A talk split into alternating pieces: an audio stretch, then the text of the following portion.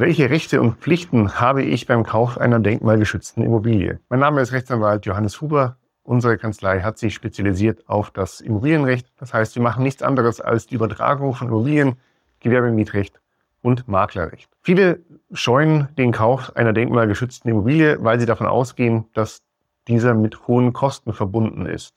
Das ist zwar im ersten Moment richtig, weil die Gefahr eben besteht, dass ich aufgrund der meistens sehr alten Baukonstruktion und des Zustandes des Hauses mit hohen Investitions- und Instandhaltungskosten zu rechnen habe. Auf der anderen Seite bietet mir aber das Gesetz auch Vorteile, die ich bei anderen Immobilien nicht habe. Das möchten wir uns mal etwas genauer anschauen. Zunächst mal der erste Punkt, dass natürlich bei einer denkmalgeschützten Immobilie ich schon sehr genau darauf achten muss, wie der Bauzustand ist. Das Problem hier ist meistens, dass ich erst dann, wenn ich Bauteile geöffnet habe und hinter bestimmte Dinge geschaut habe, wie zum Beispiel in den Fußboden, mir die Deckenbalken angeschaut habe und so weiter, ich erst dann weiß, was auf mich zukommt und welche Sanierungs-, Instandhaltungskosten ich tatsächlich habe.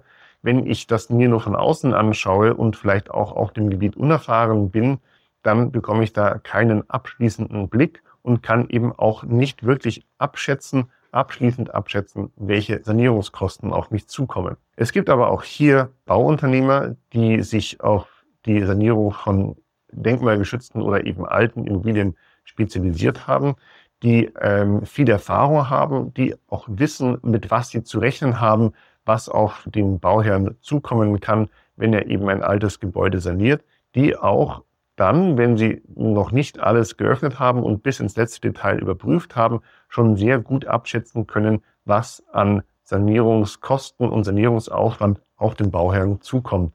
Hier muss man sich eben die richtigen Bauunternehmer und Spezialisten raussuchen, damit die einem dann eine verlässliche Kostenschätzung geben können. Das ist mal der eine wichtige Punkt und äh, die eine Seite der Medaille. Auf der anderen Seite der Medaille steht aber eben auch, dass ich wesentlich bessere, ähm, wesentlich bessere Abschreibungsmöglichkeiten habe im Fall einer denkmalgeschützten Immobilie. Bei einer üblichen Immobilie, also bei einer nicht denkmalgeschützten Immobilie, habe ich in der Regel eine Abschreibung von zwei Prozent der Anschaffungskosten über 50 Jahre. Das heißt, ich kann jedes Jahr zwei Prozent dieser Kosten abschreiben und kann das auch nur dann, wenn ich die Immobilie vermiete und nicht selbst nutze. Bei einer denkmalgeschützten Immobilie ist das etwas anders. Da kann ich im Falle der Vermietung der Immobilie die ersten acht Jahre neun Prozent und die weiteren vier Jahre jeweils sieben Prozent der Anschaffungskosten absetzen. Also innerhalb von zwölf Jahren 100 Prozent der Sanierungskosten.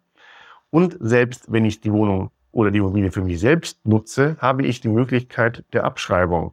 Nämlich in dem Fall über zehn Jahre jeweils neun Prozent, also immerhin 90 Prozent dieser Instandhaltungs- und Modernisierungskosten, die mir aufgrund der Immobilie der denkmalgeschützten Immobilie und des Denkmalschutzes anfallen, kann ich hier eben abschreiben. Das kann ich bei einer normalen Immobilie nicht.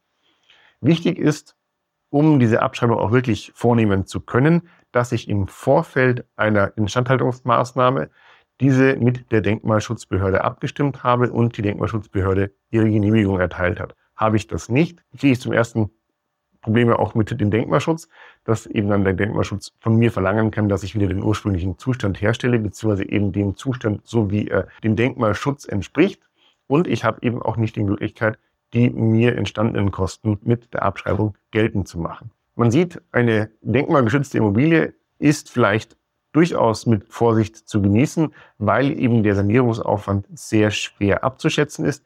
Hier gibt es aber, wie gesagt, die ähm, richtigen Bauunternehmer, die sich hier auskennen, die auch eben äh, die notwendige Erfahrung haben, um die Kosten konkret abschätzen zu können. Und auf der anderen Seite habe ich gewisse Vorteile bei der Abschreibung, die mir eine andere Immobilie nicht bietet, was ich bei der Kalkulation meiner Investition berücksichtigen kann. Wenn Sie beabsichtigen, eine Immobilie, sei es eine denkmalgeschützte oder auch eine nicht denkmalgeschützte Immobilie zu erwerben, stehen wir Ihnen gerne beratend zur Seite. Wir haben schon in hunderten von Fällen Käufer und Verkäufer beraten und kennen die Fallstricke, auf die zu achten sind, beim Kauf einer Immobilie. Wenn Sie dazu mehr wissen möchten, machen Sie Gebrauch von unserem kostenlosen Analysegespräch, wo wir Ihre individuelle Situation betrachten und sehen, wie wir Ihnen helfen können. Mein Name ist Rechtsanwalt Johannes Huber. Wir freuen uns, wenn Sie sich bei uns melden. Vielen Dank.